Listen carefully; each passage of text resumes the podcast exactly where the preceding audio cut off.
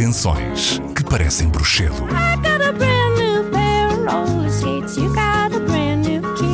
Todas as semanas, Filipe Marinho e um convidado caçam talentos e dão destaque às compositoras que enfeitiçam os nossos corações.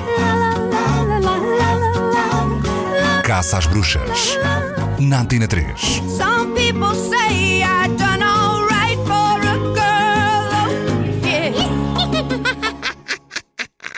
Olá, sejam bem-vindos de volta ao Caça às Bruxas, o podcast semanal onde destacamos, admiramos e idolatramos ah, algumas das nossas mulheres compositoras favoritas.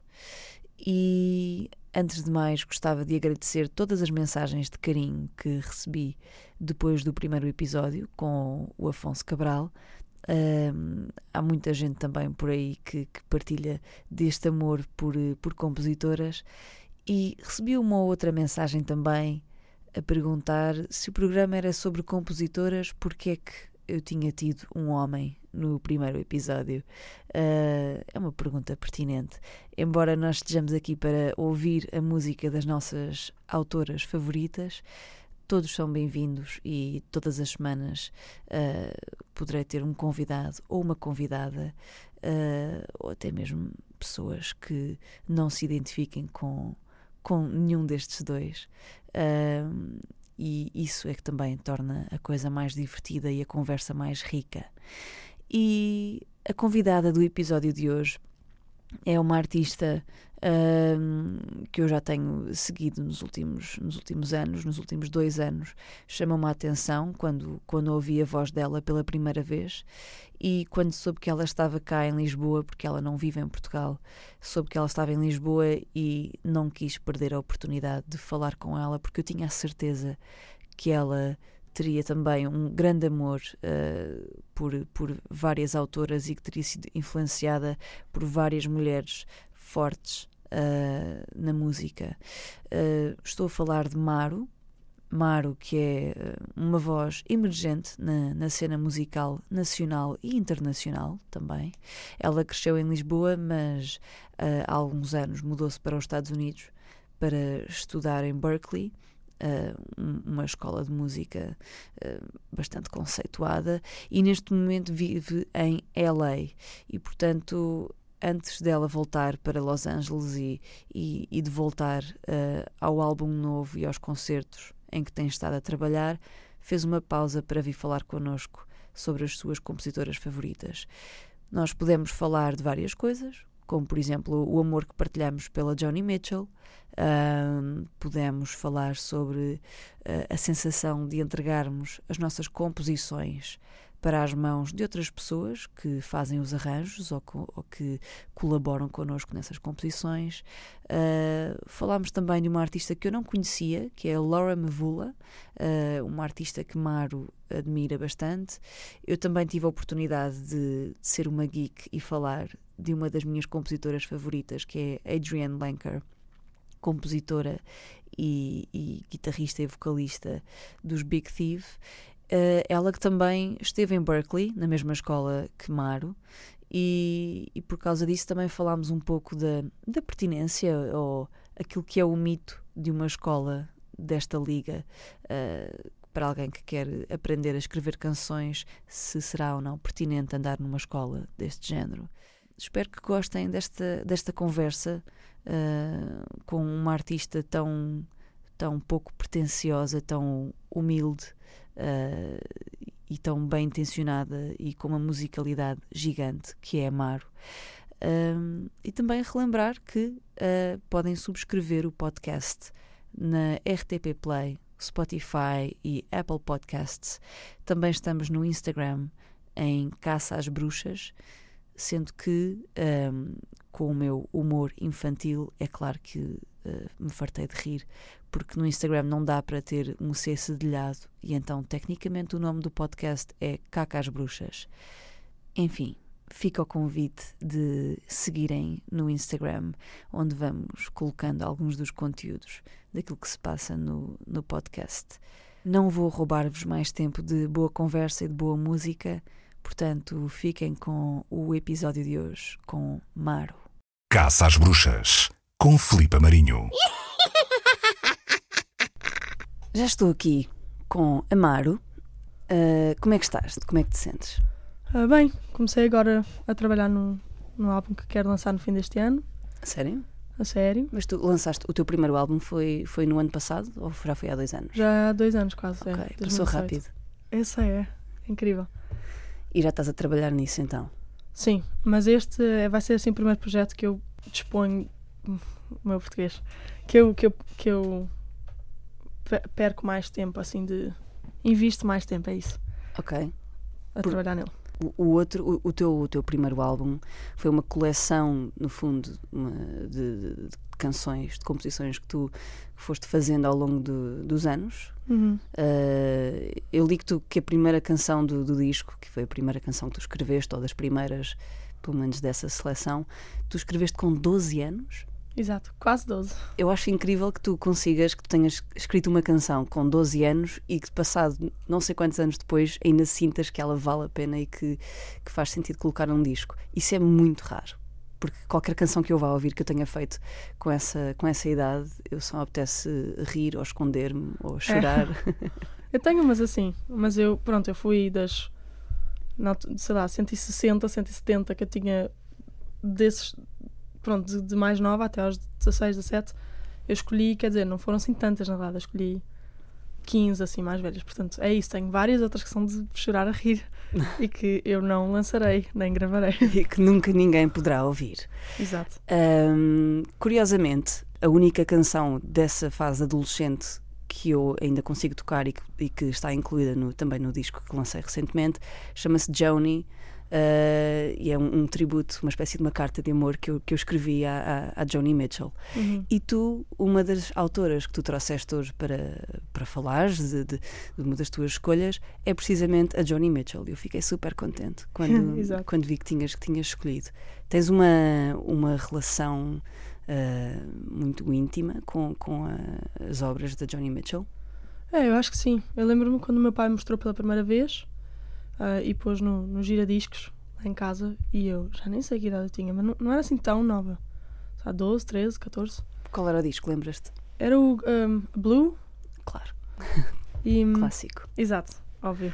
E, e eu passei-me. Eu lembro-me que logo o primeiro tema passei-me. Eu estava, "Uau, quem é? Como? E aí meu pai disse-me, ei, e olha isto, e ela é que desenhou isto, e ela é que escreve tudo, e ela é que. Porque o meu pai sabe tudo sobre todos os artistas, é incrível.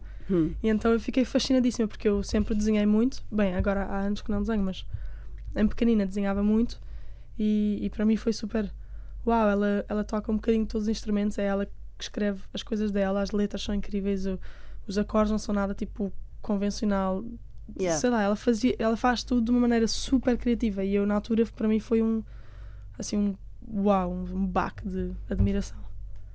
Faz sentido. E, e, e há uma coisa que eu gosto muito na, na Joni Mitchell que é ah, precisamente o que estavas a dizer, que era ela que fazia tudo e ela era, e ainda é, na verdade, muito unapologetic nessas coisas todas Uhum. que faz, não é? E era um bocado, estou-me a marimbar, eu vou fazer aquilo que me apetece fazer, vou tocar com estes acordes estranhos, eh, estou- estou-me a marimbar também se a afinação é correta ou se não é, ou seja o que for Exato.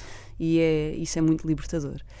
Hum, então vamos ouvir a primeira música que tu trouxeste para, Bora. para, para falarmos. Hum, se calhar começamos com a, a Nathan Lafreniere. É, é assim, como é que se diz este, este tema? Ah, Lafreniere. Lafreniere. Esse- Foi sempre assim que eu disse.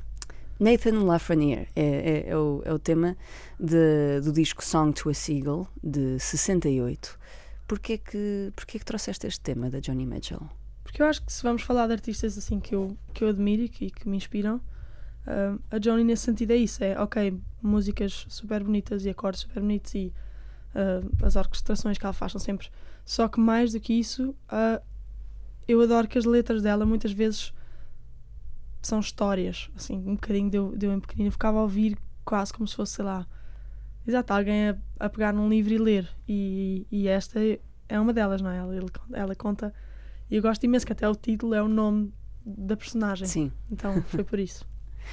Uh, também aqui uma, uma pequena uh, curiosidade. Este, este disco, eu estou a ler, o- aliás, eu trouxe para, para tu veres, tenho aqui na, na minha mão o- uma biografia da Kim Gordon um, que se chama Girl in a Band. E comecei a ler há, há uma semana e meia, duas semanas. E há aqui uma página em que ela conta como o Jimmy Page chorava cada vez que ouvia a guitarra na Song to a Seagull, que é a faixa que dá, dá o título ao, ah, ao disco. Um, e, e é muito giro como tu agora trouxeste também uma, uma faixa deste, deste disco. Portanto, vamos, vamos ouvir então esta, este tema, Nathan Lafreniere, e vou emprestar-te aqui para leres o parágrafo se quiseres, e já voltamos para conversar mais com Amaro.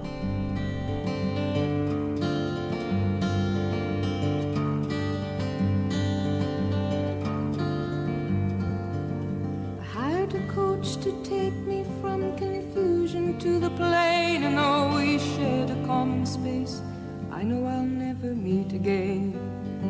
The driver with his eyebrows furrowed in the rearview mirror read his name, and it was plainly written Nathan Lafreniere.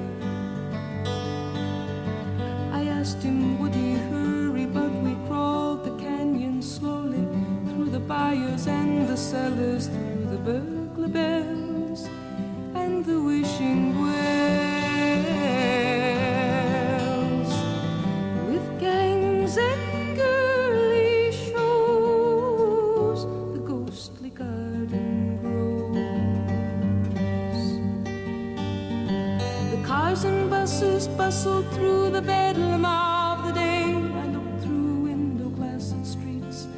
Nathan grumbled at the gray. I saw an aging cripple selling Superman balloons. The city grated through chrome plate. The clock struck slowly, half past noon. Through the tunnel,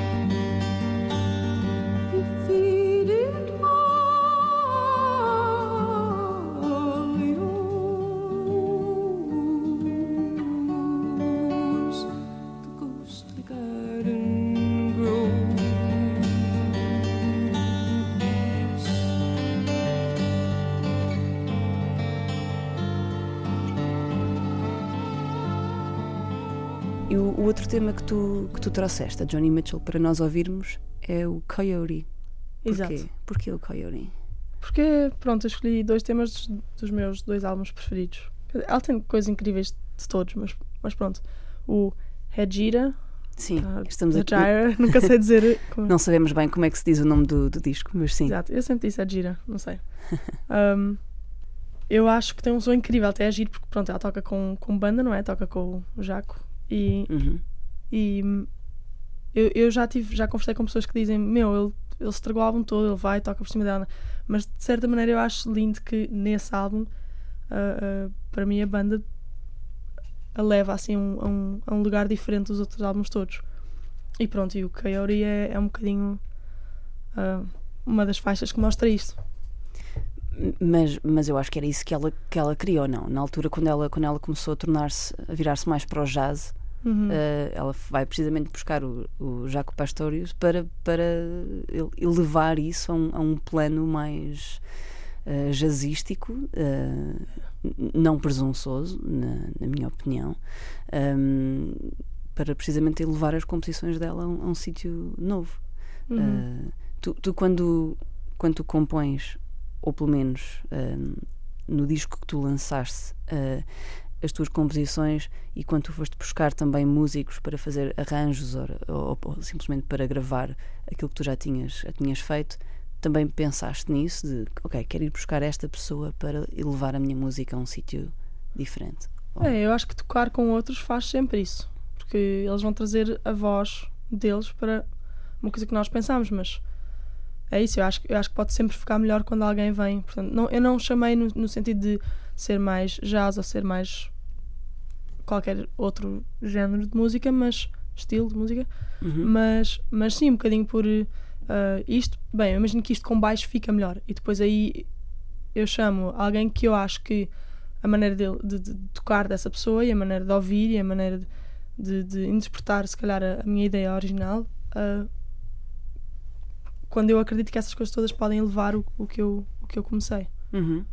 E é para ti uma coisa fácil entregar porque, porque são as tuas composições, são os teus bebés.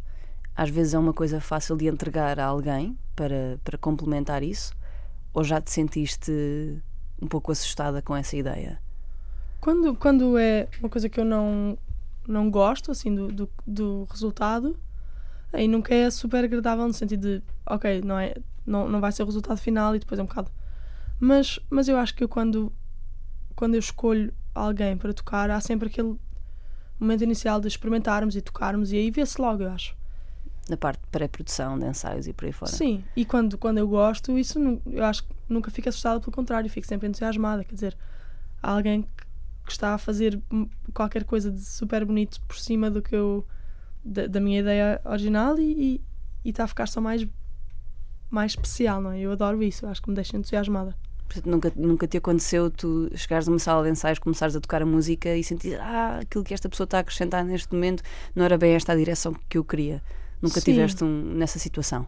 Já tive, já tive. Bem, no, no geral, se por acaso tiver alguém ou da minha banda ou isso que está e eu não gosto, aí eu posso dizer, olha, eh, isso, isso não, isso não, mas e, e tenta mais ou menos por esta direção e depois a pessoa continua com a uh, liberdade para fazer o que quiser. Mas também já tive uma situação, por exemplo, que eu me encontrei com, com uma pessoa que tocava harpa, que eu, que eu que eu nunca tinha ouvido, mas que era pronto, das poucas arpistas que tinha na altura, que acessível e, e, e de facto foi a, a, a, maneira desta pessoa a ouvir a música e a interpretação uh, a interpretação que teve para mim era meio oh, não, não é por aqui de todo não é e não quer dizer que, que, fosse errado ou que fosse é só porque não de facto não claro. encaixava com, com o espaço que eu tinha dado à, à, à canção mas eu acho que se deve sempre dar espaço, pelo menos. Porque se, eu, se for só como eu acho, então aí vai haver um ponto em que daqui a dois anos de fazer música eu, eu vou-me começar a repetir, repetir, repetir, porque óbvio que há, que há um limite, não é? Para a minha. para o espaço que eu, que eu crio para as coisas. Para o teu universo. Exato. É? No sentido. Por isso é que acho importante também as pessoas terem produtores que vêm e que, e que dão um, input de, de, fora e diferente. E, e, eu acho que é sempre bom ir tocando com pessoas diferentes e, e colaborando nesse aspecto também, que é para para trazer qualquer coisa de nova e até porque e isto falo até dá para, para ver a nível de quando nós achamos, sei lá, que o meu lado direito é mais feio que o esquerdo, essas coisas, as pessoas de fora imensas vezes não, não veem isso, é ao contrário. O que é que estranho? Eu, na realidade, eu gosto muito mais do teu lado direito. Uhum. Uh, e eu acho que na música acontece isso também, às vezes. Nós, nós escrevemos e nós não entendemos que às vezes há certas coisas mega especiais no que nós estamos a fazer e que nós nem ligamos. E depois vem alguém de fora e, não, mas esta linha ou esta este acorde ou esta, aqui tu, tu, tens que fazer isto porque isto é, é a coisa mais bonita que tu escreveste. E eu acho que isso é, é a parte mais incrível de, de, trabalhar com outros. É o ver de fora que nós não conseguimos muitas vezes, não é? E, e, e como compositora deve ser incrível ver, ver o teu trabalho depois a ganhar outras formas, não é? Algo que nasceu Sim. tão teu e depois de repente já não é só teu, é também dos outros. Exato. Um, isso é muito fixe. Bom, um, podíamos ficar aqui perdidas a falar sobre isto durante imenso tempo, mas uh, vamos ouvir então o tema Coyote um, de Joni Mitchell. Do, do disco Edgira de 76. Já, já foi mais tarde nesta, nesta tal fase mais, mais jazz, mais, mais uh, liberta da Joni Mitchell, em que a voz dela também já começava uh, uh, a engrossar e o, o tabaco começava também a já, a já impactar o, o timbre, o timbre dela. Um, e ficamos com este tema e já voltamos para conversar mais um bocadinho.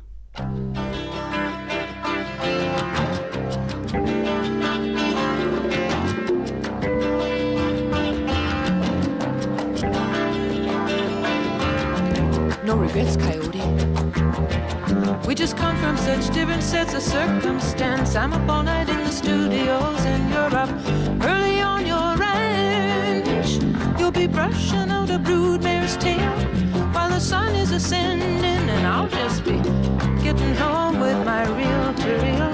There's no comprehending just how close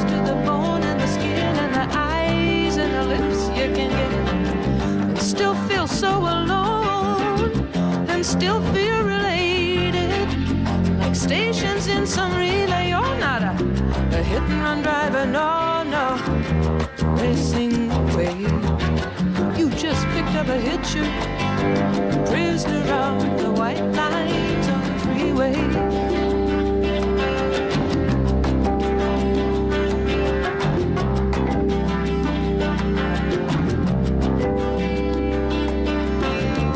Saw a farmhouse burning down in the middle of nowhere, in the middle of the night. We rolled right past that tragedy till we turned into some roadhouse lights where a local band was playing. Locals were up kicking and shaking on the floor. The next thing I know, that coyote's at my door. He pins me in a corner, he won't take no. He drags me out on the dance floor and we're dancing close and slow. Now he's got a woman at home. He's got another woman down the hall. He seems to want me anyway. Why'd you have to get so drunk and lead me on that way? You just picked up a hitcher, a prisoner out the white lines on the freeway.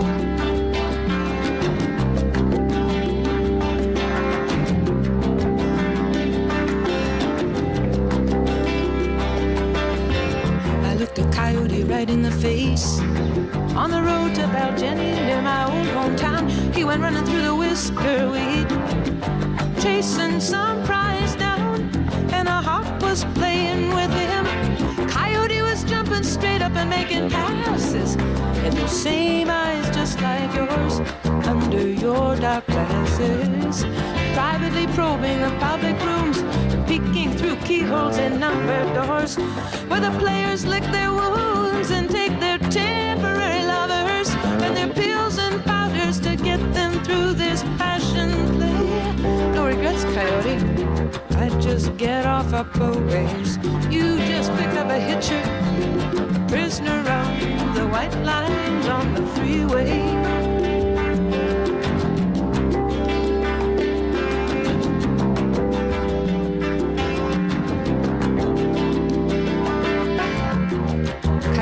Coffee shop. He's staring a hole in his scrambled eggs.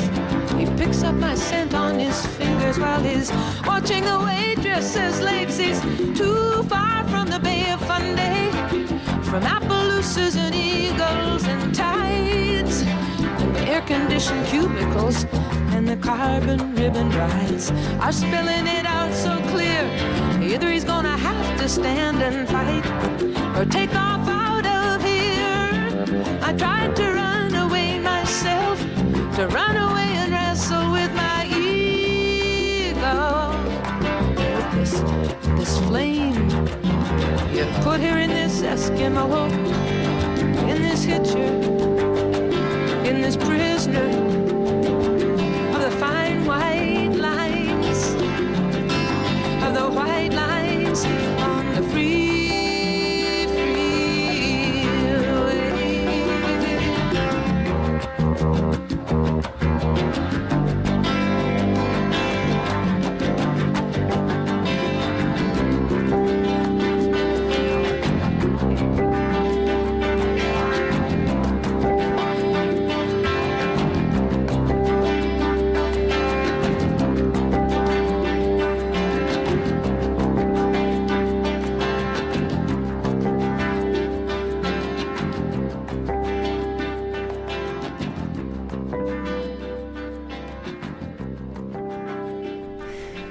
difícil de imaginar este, este tema sem o, o baixo de Jaco Pastorius, esse, essa lenda. Sabias, eu só soube uh, há, há, uns meses, que esta música foi escrita durante e sobre uh, a tour Rolling Thunder do Bob Dylan? Não fazia ideia. Também não fazia ideia. Há um documentário no Netflix uh, do Martin Scorsese, acho eu, um, que se chama uh, Rolling Thunder, que é sobre esta tour que o Bob Dylan uh, fez, assim, de auditórios e de salas mais pequenas, quando ele já, já andava a fazer, já tinha a sua carreira de fazer estádios e, e, e venues enormes. E fez esta tour com alguns amigos mais pequenos, para aí salas de se calhar mil pessoas, às vezes menos que isso, e a dada altura havia artistas que se iam juntando na tour para fazer algumas datas. Uh, acho que isto foi só ao longo dos Estados Unidos. E a Joni Mitchell juntou-se. E há uma parte do documentário em que ela está a tocar a música, esta música, que é o Coyote, um, e, e, alguém diz: Ah, Johnny escreveu eh, esta música sobre, sobre esta tour e depois é o Bob Dylan a tentar acompanhar a, a, a, Johnny, mas assim meio com aquele ar meio baffled, de tipo, ah, o que é que é isto? Que acordes são esses? Não sei o que é que estou a fazer. então está só ali meio um, a tentar não, não se intrometer demasiado. É muito giro, se quiseres. Lindo, vou se ver. quiseres ver esse, esse, documentário, é fixe. E esse momento em particular uh, é muito fixe.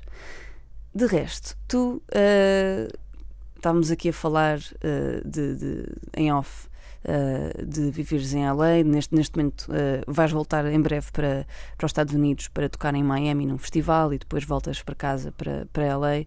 Um, como é que, como compositora, se é, que, se é que o sentes, como é que sentes que a energia das cidades e dos diferentes sítios um, de repente sneaks in, uhum. entra na, na, nas tuas composições?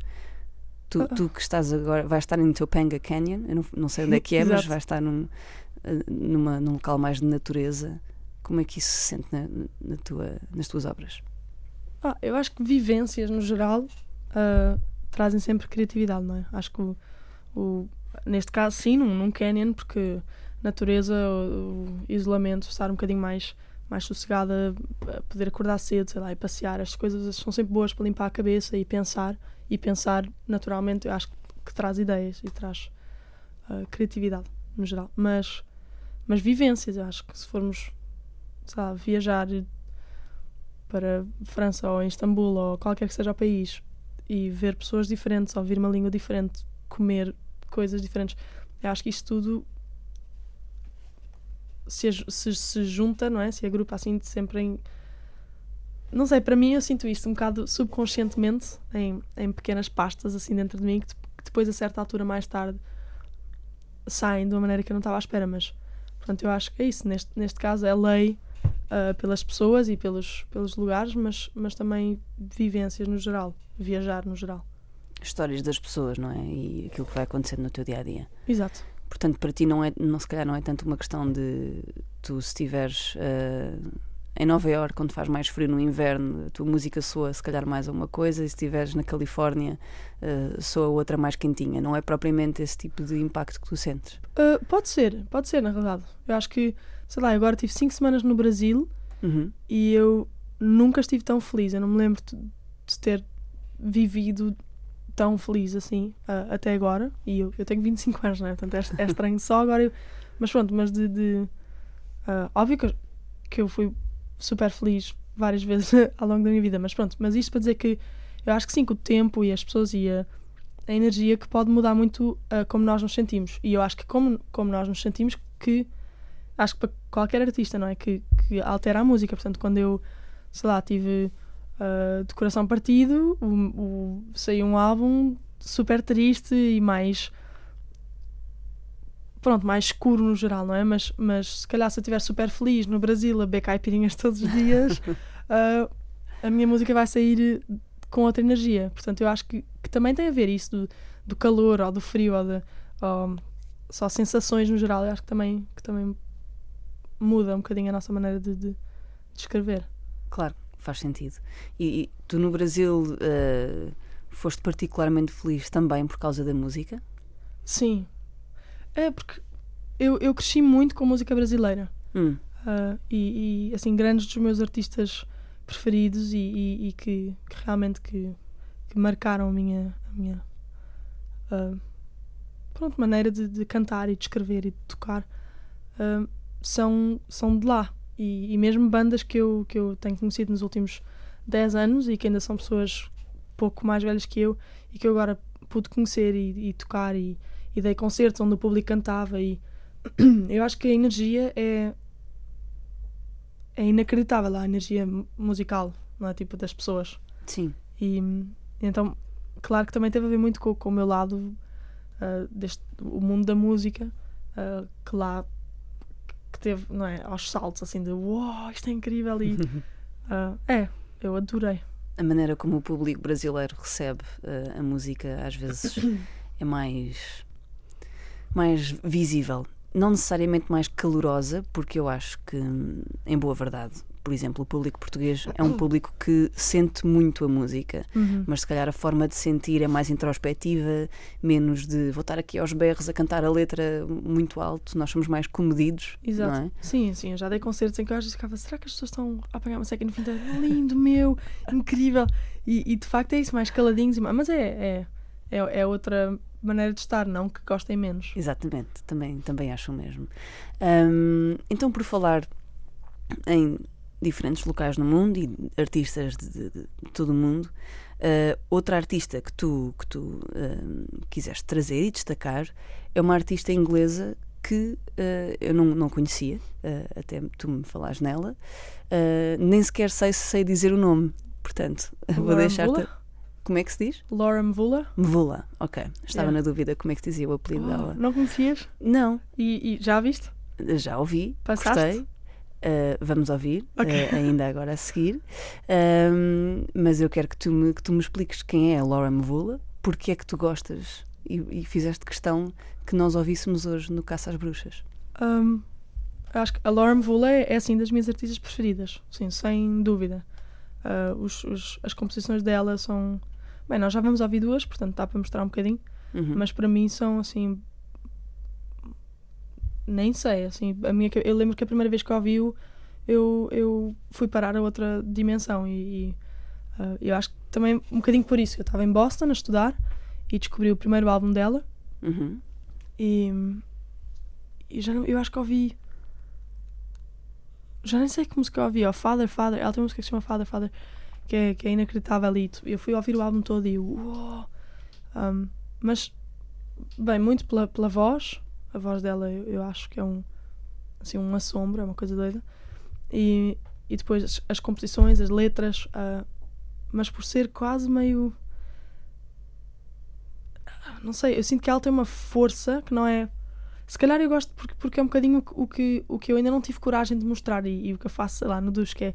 Ela, ela não é? Eu, eu sou mais de cantar bonitinho e com a guitarra e ainda super tímida. E eu, eu sinto que quando a Laura canta, pode ser tímida na mesma, mas ela tem uma, uma.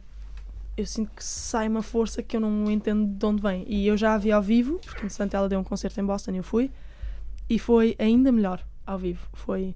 Ela canta de facto, quer dizer, não há, não há nenhuma pós-produção assim na voz dela, que, porque ela ao vivo é, é inacreditável e, e- Uhum. não sei, eu acho que é isso, eu acho que é a energia mais do que tudo o resto uh, combined, como é que se diz, tipo, junto. Uhum. Uh, eu acho que é a energia que sai quando eu ouço as coisas dela e, e, e pronto, depois obviamente o facto de ser um, um- os projetos dela são, são todos realmente bem produzidos eu, eu não me lembro como se chama o produtor mas tem, um- tem um produtor principal que, que acho que é o batista dela também que pronto, que, que depois orquestra orquestra? Sim. Ok, orquestra as músicas dela eu- Ou que fa- faz os arranjos. faz exato, faz não os sei se arranjos. se diz arranja as músicas dela. Exato, que arranja as músicas dela. Ah, pois acho que não é isso, mas, mas sim, mas que, que pronto, com cordas e mega sim, orquestrações Grandes inacreditáveis. produções. É. Ah, mas é, E em concerto, em concerto é, isso, isso mani- manifesta-se também? Ah, ou em banda os arranjos são bastante diferentes? Não, também, porque ela tem um, um, um guitar, que é aquela tipo que se põe assim ao colo como se fosse uma guitarra, mas na verdade é um, Um teclado? é um teclado. Sim. Ah, e ela tem lá as vozes, ela faz imensas vozes nos álbuns e, e é lindo. E, também é muito. Tem muitas coisas assim meio de- que vêm do- dos sons africanos que eu, eu cresci muito com isso, então se calhar por isso também que eu adoro. Mas ela usa assim uns, uns megas cores e umas vozes e, e ela em concerto toca isso no teclado e depois pronto, é um baixista e um baterista e, e eles conseguem, pronto, depois com os pads e não sei o que, eles conseguem um bocadinho uh, como é que se diz? Não é mimicar, mas uh, Um, imitar, eh, emular. é exatamente, emular. Eles conseguem trazer o, o som do álbum para, para o palco e eu ad- adoro isso. Boa. Então vamos ficar com, com o primeiro tema que eu, que eu ouvi dos dois que tu, que tu me falaste. Chama-se Show Me Love. Ahm, gostei bastante, gostei particularmente do vídeo.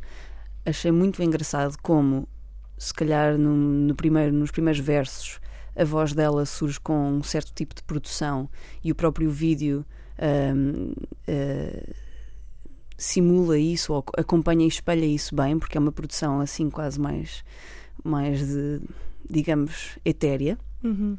Com mais reverbs e mais assim sons mais tipo quase religiosos e ela está precisamente dentro, dentro de uma igreja ou de uma catedral, não é? É. E depois quando passa para o, o refrão ou para o, para o próximo verso, já não sei exatamente, ela está noutro sítio no, no vídeo e reparo que a voz dela também ganha, de repente chega mais para a frente, já não é aquela coisa tão etérea, a voz dela está mais íntima Uhum. um, e, e achei isso muito interessante e eu, e eu cada vez mais me interessa como é que a composição depois casa com esta parte da produção e como é que as duas coisas juntas é que é, é que, é que fazem algo ser especial Uhum. um, mas vamos, vamos parar de falar um bocadinho um, e ficar então com Laura Mvula Show Me Love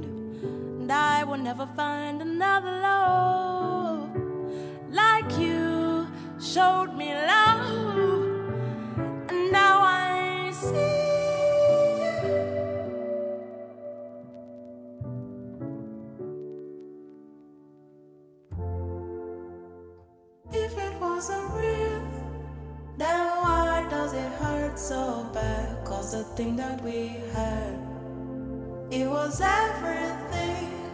Never thought we would be torn apart by a change in the wind or a cloud in the sky. We were always, you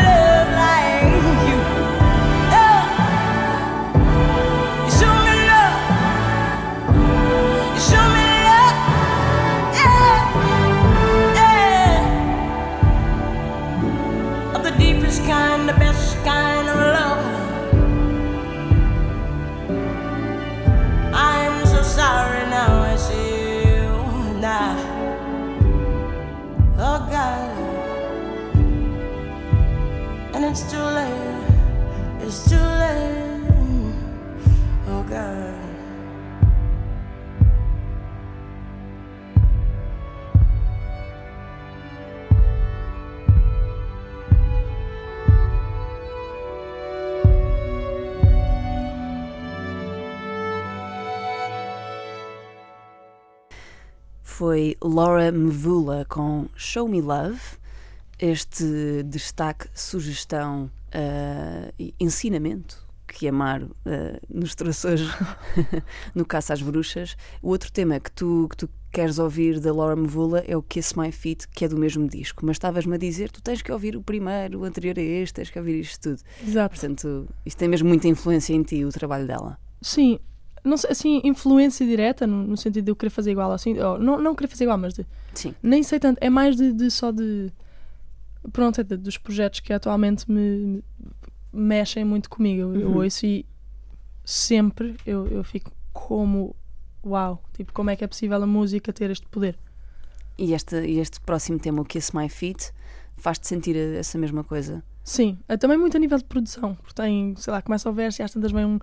ah, como é que eu digo? É, é basicamente o baterista que bate com as baquetas no, no rim shot, como é que se diz? No, Sim. no sim, aro sim. de metal e mesmo esses, esses sonzinhos a nível de produção, depois tu ouves, especialmente se ouvis com headphones ou boas colunas, ah, é muito, a voz dela é muito incrível, a energia, tudo o que eu já falei, mas de repente tem estas coisas de produção ah, que, que no Kiss My Feet eu, eu adoro, especialmente assim a parte que, que mexe a canção, que é o, pronto, a percussão e o, O ritmo. sim, o ritmo em geral, sim. Eh, Tu, tu quando, quando compões, costumas pensar muito, ah, ok, nesta parte que, que eu estou aqui a fazer, tu compões mais na guitarra ou piano? Como é que, como é que fazes? Ahm, acho que mais na guitarra, mas é, não tem muito uma regra. Não? Sim, não, às Ok. vezes é, é, é vozes e Uhum, um bocado como apetecer. ok. E quando, e quando o fazes, já estás a imaginar o que é que tu vais querer que a secção rítmica vai, vá fazer? Ou isso é uma coisa que surge só mesmo no estúdio ou em pré-produção? Não, muitas vezes eu já ouço o, o, o que eu quero, assim, no, no geral. Tanto que eu, aquelas que eu escrevi com 11, 12 e 13, eu, eu, eu já ouvia com banda, mas eu nem sabia o que era que eu estava a ouvir, porque eu, não, eu nunca tinha tocado com banda, eu não, nunca tinha imaginado que eu ia tocar com banda e, portanto, era um bocadinho só aquela coisa que eu imaginava, assim, um, Aham. uma, uma, um arranjo gigante na minha cabeça, mas era, era fantasia e ia ficar por ali, não é? E, e então eu acho que ainda acontece um bocadinho isso. E depois a coisa gira é que eu já tive vezes em que, sei lá, que ah, a tocar com, com um baterista ou isso que ai, olha, e se fizéssemos isso, e acaba de ser uma junção das duas ideias e fica muito a giro. ou, ou, ou pronto, ou, ou um, um, um groove completamente diferente. Ou, portanto, o que eu normalmente imagino, mas não quer dizer que seja isso que tem que, que, tem que ir Uhum. para a frente no final. Exato. O tal espaço que estavas a falar, que, que temos que deixar para as coisas acontecerem. Ficamos com mais um tema da Laura Mvula e vamos ficar depois ah, com o último destaque que tu, que tu nos trazes para ouvirmos e também tenho ah, aqui uma autora para, para dar a conhecer. Não sei se tu conheces, provavelmente sim, mas já, já vou desvendar qual é, qual é que é. Ficamos então com o tema Kiss My Feet de Laura Mvula.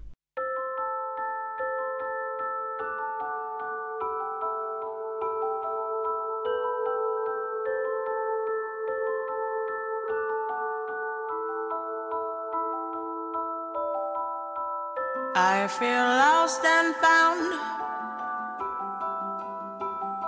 at the same damn time. Made my bed, but I can't rest. I got losing on my mind. I got losing on my mind.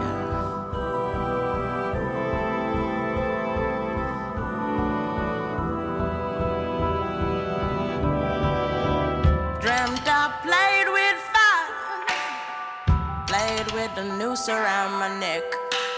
But you flew by to save me, and I try to find the reasons why you found me. I found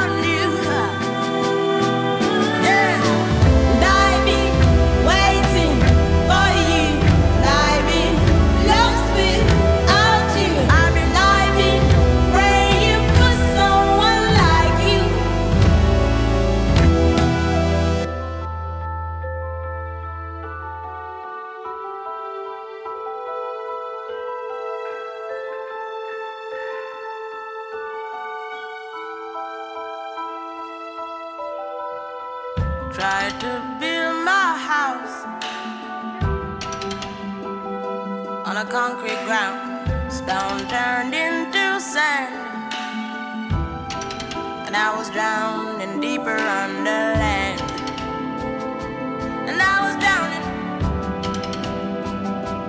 And I was drowning.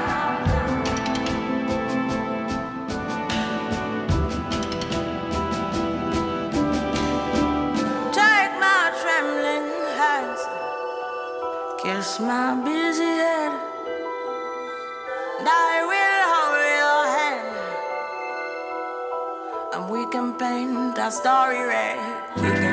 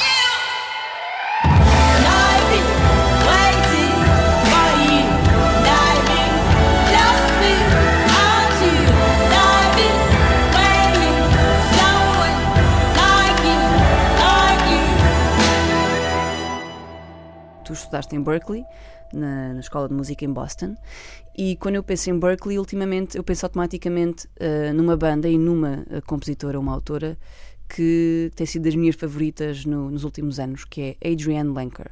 Sabes quem é? Já ouviste falar?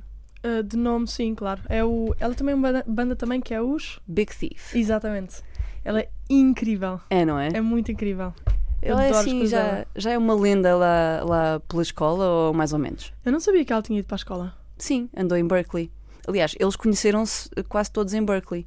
Não sabia. ou pelo menos andaram todos em Berkeley. A dada altura, eh, eu acho que ela e o Buck Meek, que é o guitarrista, o outro guitarrista da banda, eh, conheceram-se na verdade já em Nova York, depois de estarem em Berkeley. Ok. Um, ele fez Berkeley mesmo, acho que o curso todo. O curso é quanto tempo? Não sei, três anos? Quatro, Supostamente quatro. quatro anos. Um, ela, eu acho que só fez uma espécie de uma formação uh, de verão, ou Ah, sim. É Esteve- o, o esteve Summer lá. Program. Pronto. E, mas, mas todos eles saídos de lá e também o produtor, o Andrew Sarlow, uh, que, tem, que tem feito trabalhos incríveis e que, que desde de Big Thief, que também já tem andado a produzir artistas como Bon Iver e, e, e outros grandes, um, também saído de Berkeley. E quando eu penso nisso, parece-me que Berkeley deve ter ali um pozinho mágico qualquer que, que faz brotar estes, estes grandes artistas. Mas não sei como é que, como é que foi Ah, a eu acho que experiência. pensaria o contrário. Assim, óbvio que é ótimo. Berkeley é incrível. ah, e eu faria tudo de novo. Mas eu acho que é o contrário. Eu acho que se houve músicos que, que se interessaram, que foram para a Berkeley, era porque já havia qualquer coisa ali de, de especial. E óbvio que a Berkeley ajudou a crescer. Mas não que, que qualquer pessoa que vá para a Berkeley aquilo tem um pauzinho mágico, Claro. sabes? Não é Acho é- garantido. Exato. Tanto que eu conheço as pessoas mais incríveis que eu conheço, que eu conheci lá, foram pessoas todas que, que nem sequer acabaram o curso. Fizeram um, dois, três semestres e saíram, porque de facto. hum, mas pronto, eu conheci-as lá e a Berkeley, um dia que eles explodam, vai dizer não, eles estudaram cá, mas na verdade não estudaram Uhum. assim tanto tempo lá. Foi mais de, de- Quando foram, já era. Eu acho que já era um sinal de que, de que queriam fazer música e que, que eram bons no que faziam. Faz sentido. E, portanto, eu se calhar fui impactada com o marketing da escola. quando- Exato. Funciona. tu também achas que o John Mayer estudou lá? Ah, não sei, estudou. Por acaso eu gosto muito de John Mayer. Pois, Ah, é que, é que toda a gente é tipo, ah, ele foi na Berkeley. Mas, mas médio, porque eu acho que ele também só fez um summer program ou fez um semestre e saiu. Ok, Assim, de, ele não, não fez o curso na Berkeley.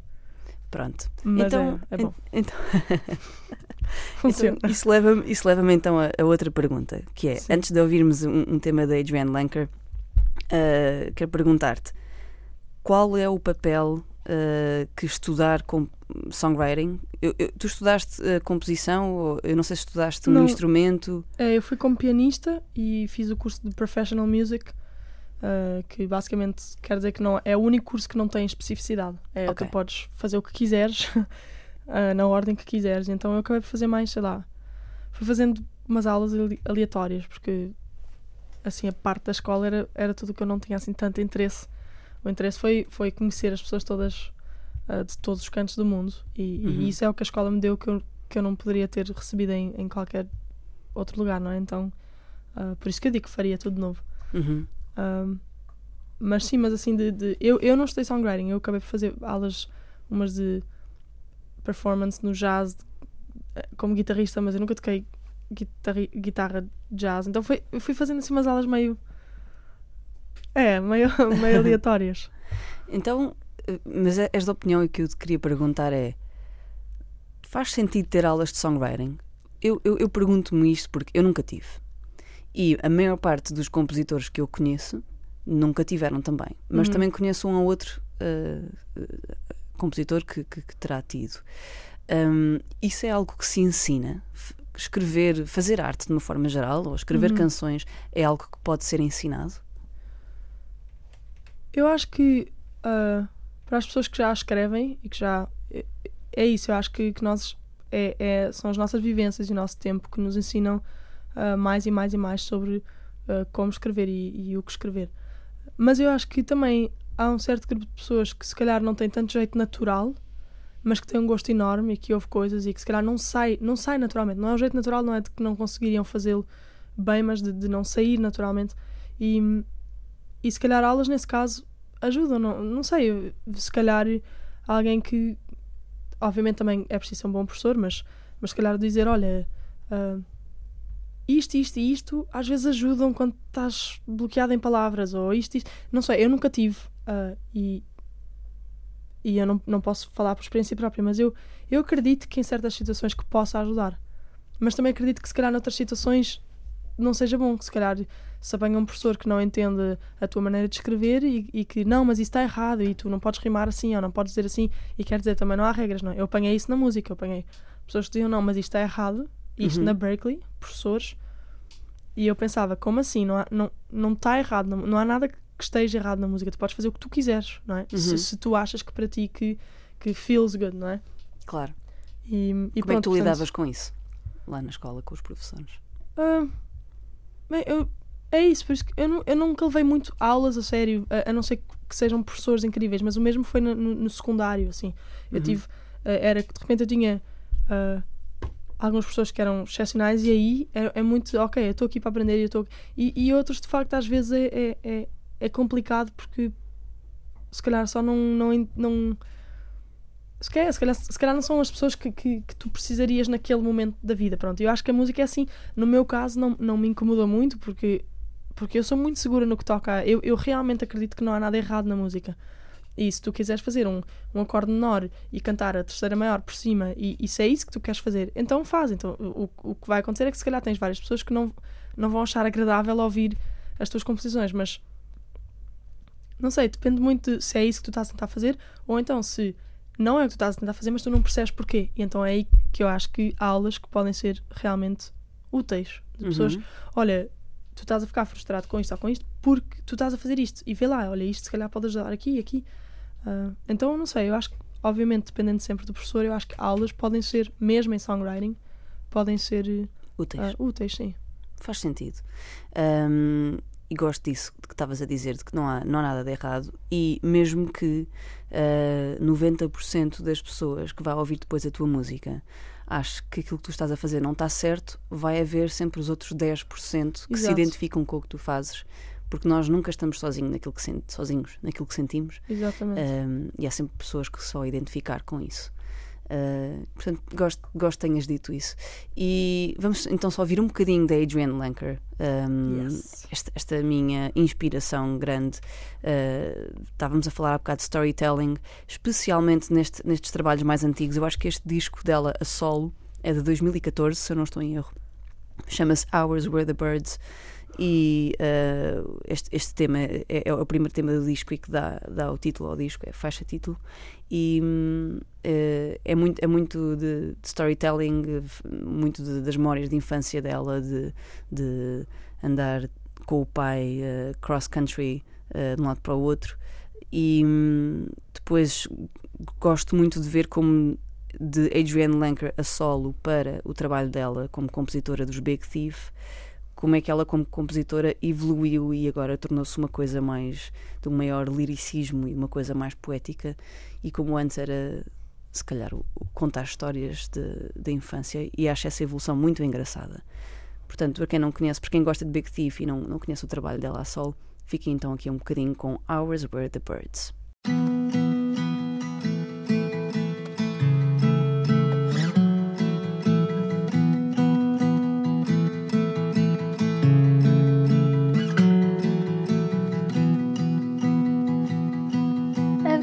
I've got something here to chance.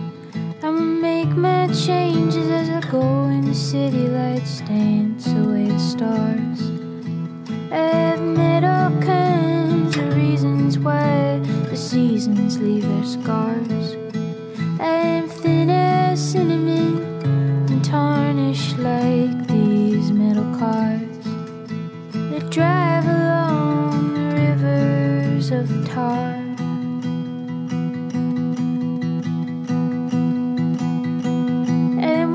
truth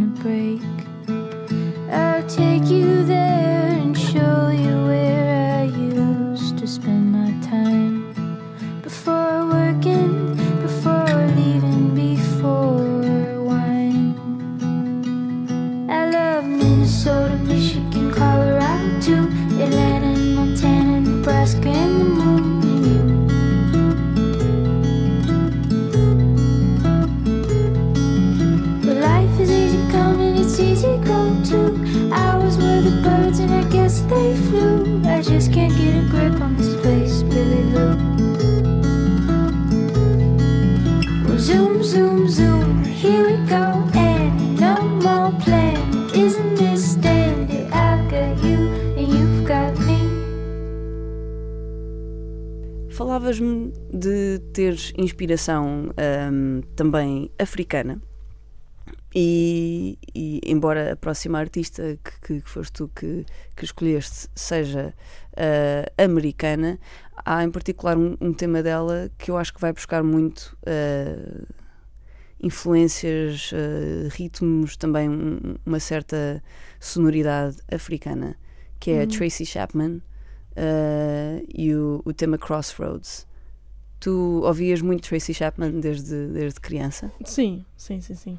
É, sei lá, é aquela artista que eu, que eu ouvi muito em pequenina e sempre achei que era um homem. Ah, é? A voz? E, sim, porque ela tem, tem uma voz grave. Uhum. Para que- para que- quando nós somos crianças, assim, às vezes a- essa distinção é mais difícil de fazer. Ah, e eu adorei quando eu descobri que era mulher. Eu, como assim? Isto é incrível, eu queria ter essa voz grave. E que, mais, mesmo que mais tarde tiveste? Assim grave, não, eu queria, mas a, a minha parece grave, mas não é. Não sei porque é que engana assim, mas não é assim tão grave. Não, mas eu, eu pronto, tive- depois tive o mesmo com, sei lá, ah, Simone, ah, Ana Carolina, tens, tens, tens outras cantoras brasileiras que também têm voz super grave. Portanto, é, eu acho isso lindo morrer, só que eu não sabia que a Tracy Chapman era a Tracy Chapman. Eu achava Uhum. que era um, um, um homem quando eu ouvia o, o, o CD no carro da minha mãe, eu era pequenina. E, e aí, exato, eu, eu descobri que, uou, mas eu sempre ouvi as coisas dela, sim. Especialmente tipo o CD do, do Fast Car e essas assim mais, mais icónicas, não é? Claro. E esta Crossroads, porquê? Porquê escolheres este tema para ouvirmos hoje? Porque sempre foi um, um tema que me deixa feliz, que me deixa bem disposta a isso. Não sei, eu acho que isso também é importante. Eu acho que o facto da música. Nós estamos a falar que se- sentir-se triste ou, sei lá, emoções que, que alteram a nossa maneira de escrever, mas na verdade eu acho que a música também causa emoções, sensações. Eu acho isso incrível.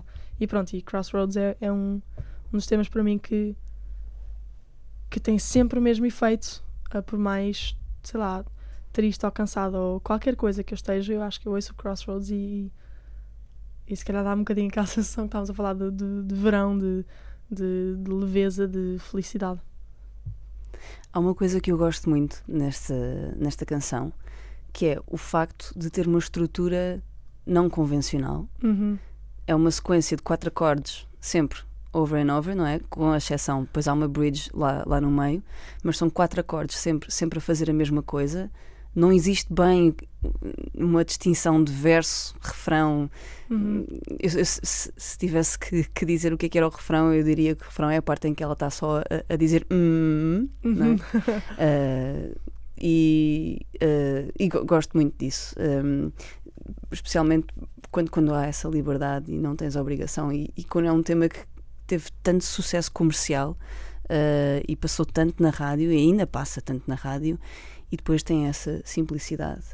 Um, e pronto, uh, isso é uma, é uma coisa que eu gosto muito. Vamos ouvir. O que é que achas de ouvirmos as duas back-to-back, as do- os dois temas que trouxeste da Tracy Chapman? Acho ótimo. Um, podemos começar com a Crossroads e o outro tema que tu uh, quiseste ouvir hoje é o Baby Can I Hold You. É uma canção pop assim um bocadinho mais, mais convencional que É. também sabe bem ouvir, não é? É, eu escolhi essa por pronto, é um bocadinho assim, eu acho que essa e a Fast Car são, são das mais tipo a som de marca da Tracy Chapman, não é? E, mas pronto, a, a, a Baby Can I Hold You sempre foi. Eu lembro de ser super pequenina e de ouvir aquela, aquela coisa ali repetindo a frase, mas com palavras diferentes, não é? Que é- era. E, e sempre que ela dizia assim. É, é convencional, mas sempre, sempre que vinha a, a frase nova eu ficava tipo puxa. no sentido de, de- Eu acho tão bonito que, que quase que dê para ahm, pegar numa guitarra e cantar-me tipo. ah, ou desculpa, ou eu gosto de ti, ou Uh, qualquer coisa que seja assim muito, muito. Direto. uh, é, direto e coração aberto e, e, e de certa maneira há uma beleza nesta coisa que nós podemos fazer com um bocadinho aquilo que havia nas serenatas assim, antigas, que tinha o homem cá em baixo a cantar para a varanda, mas é um bocadinho esse género de.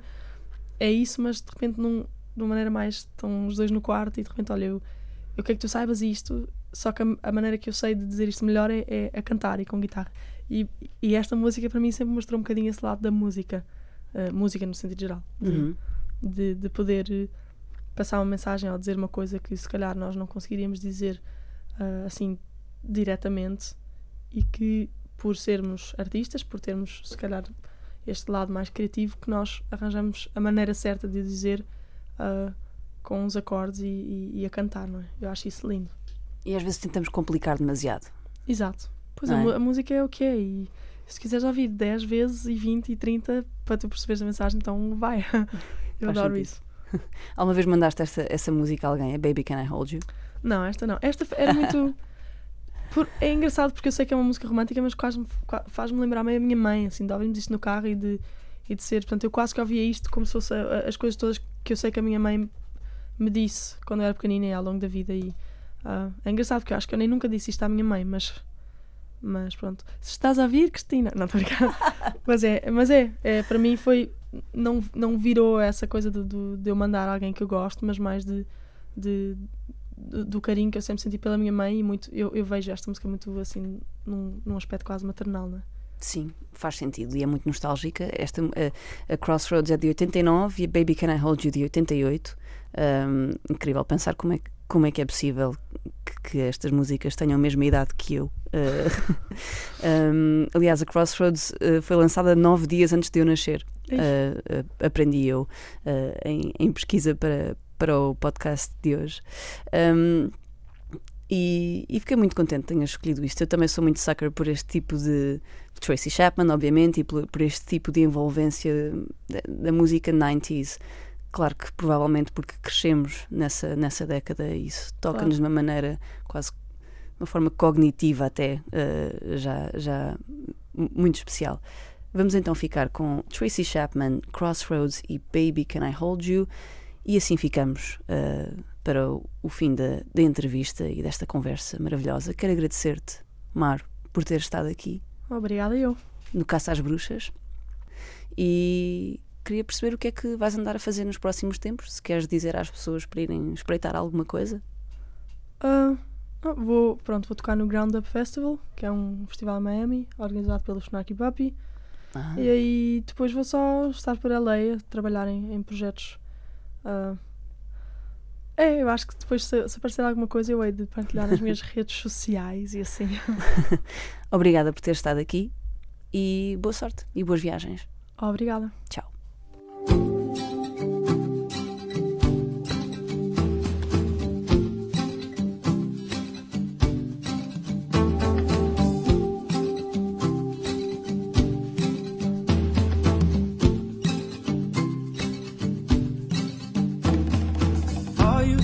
You own my life.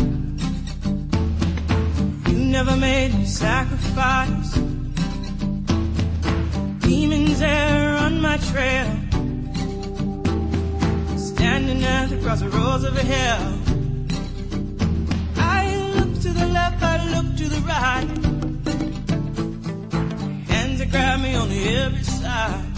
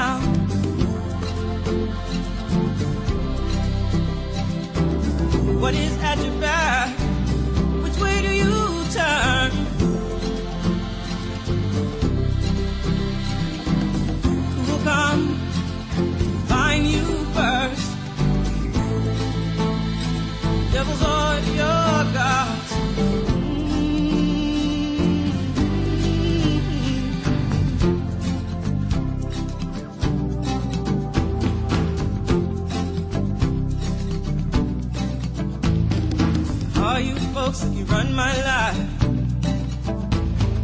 I should be willing to compromise. Say all you demons go back to hell. Save my soul, save myself.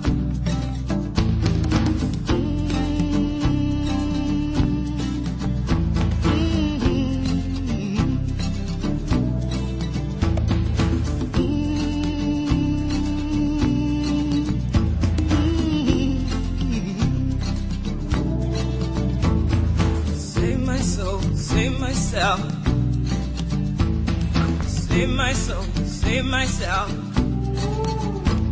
Save my soul, save myself. Save my soul, save myself.